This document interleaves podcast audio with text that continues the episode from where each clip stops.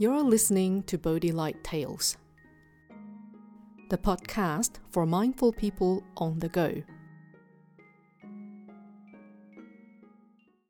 Hello, this is Miao Guang. Today's Bodhi Light tale is The Royal Beggar.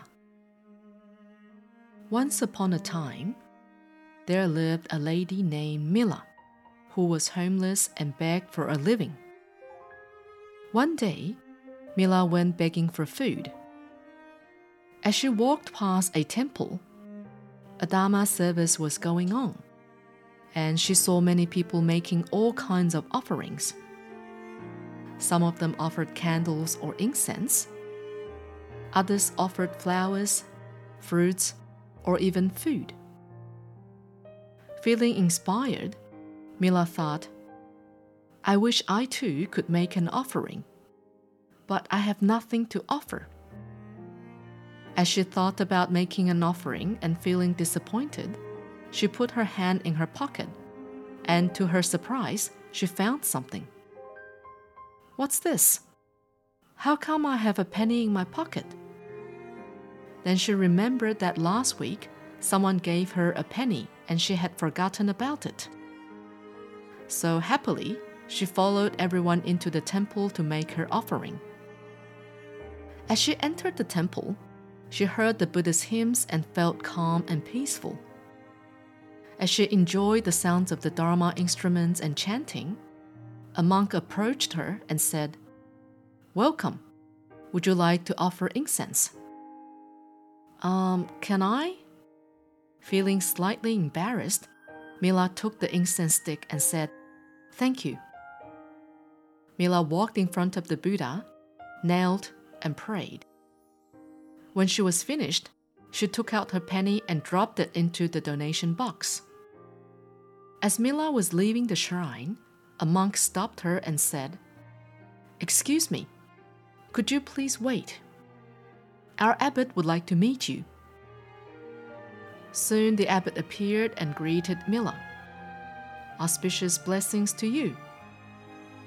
Mila stood with her palms joined, feeling anxious and not knowing what to say. The abbot said, I heard you made an offering today. I wanted to come and thank you personally. Please follow me. Mila followed the abbot to the center of the shrine. The abbot laid three prostrations to the Buddha and began chanting. In the end, a prayer was dedicated to Mila and her family.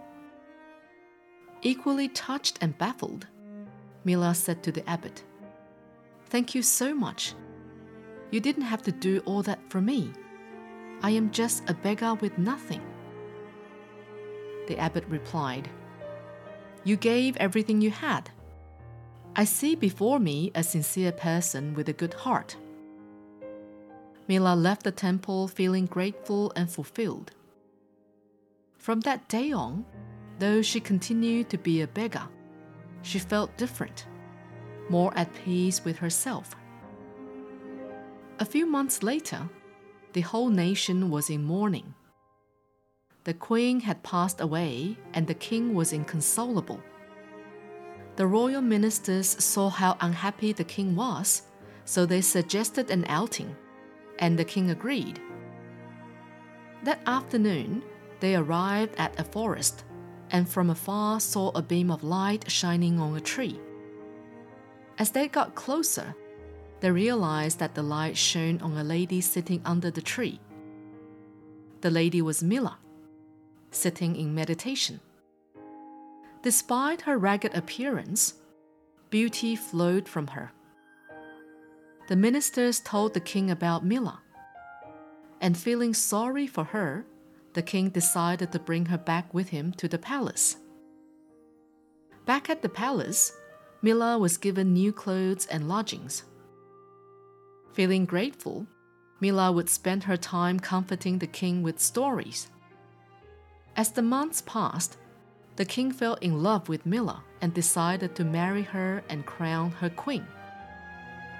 After becoming the queen, Mila reflected on her life's journey and thought that she must have done something good in her past. Suddenly, she remembered the temple and the offering she had made. The next day, she proposed to the king that she would go make an offering to the temple. The king agreed and asked his ministers to prepare ten wagons filled with offerings. So the queen traveled to the temple, followed by the ten wagons of offerings. When she arrived, Mila was greeted by a monk. She nodded to him and went straight to the shrine. She waited only for a few minutes, but soon became irritated and said to the monk, Where is the abbot?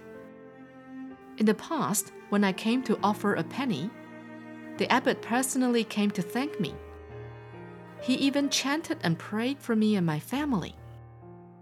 Now I am the queen and come with enough offerings to fill ten wagons the abbot should have greeted me upon my arrival. But instead, I am greeted by a simple monk. The humble monk said, I am very sorry, Your Majesty. Our abbot wanted me to deliver a message to you. In the past, you were a beggar.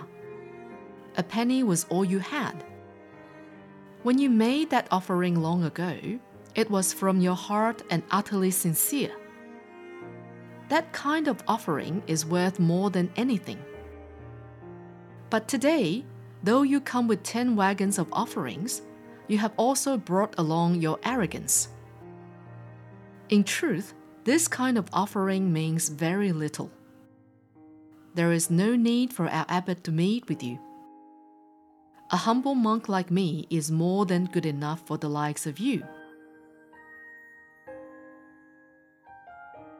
This story highlights that the merit born from an act of generosity does not lie in the quantity given. Instead, it arises from our mindset and attitude when giving. Are we truly sincere and selfless in the moment of giving? Or are we selfish and self centered, thinking only about the reward or what we gain in return? Just like Mila, when only a beggar, she offered the only thing she had with utmost sincerity and respect. After becoming queen, she sought to offer with a discriminative and egotistical mind. It is important to remember that when we give, it must always be with our utmost sincerity and respect.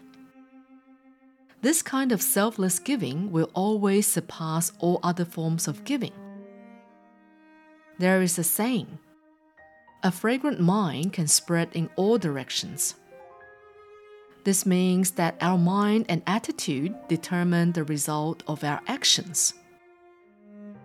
Just as Venerable Master Xing says, contented people are rich, greedy people are poor, those who help are noble, those who desire much are degraded. This is Miao Guang. Thank you for listening to Bodhi Light Tales. Subscribe to Bodhi Light Tales and Fo You podcast and have stories delivered to you every week. May your day be filled with happiness and wisdom.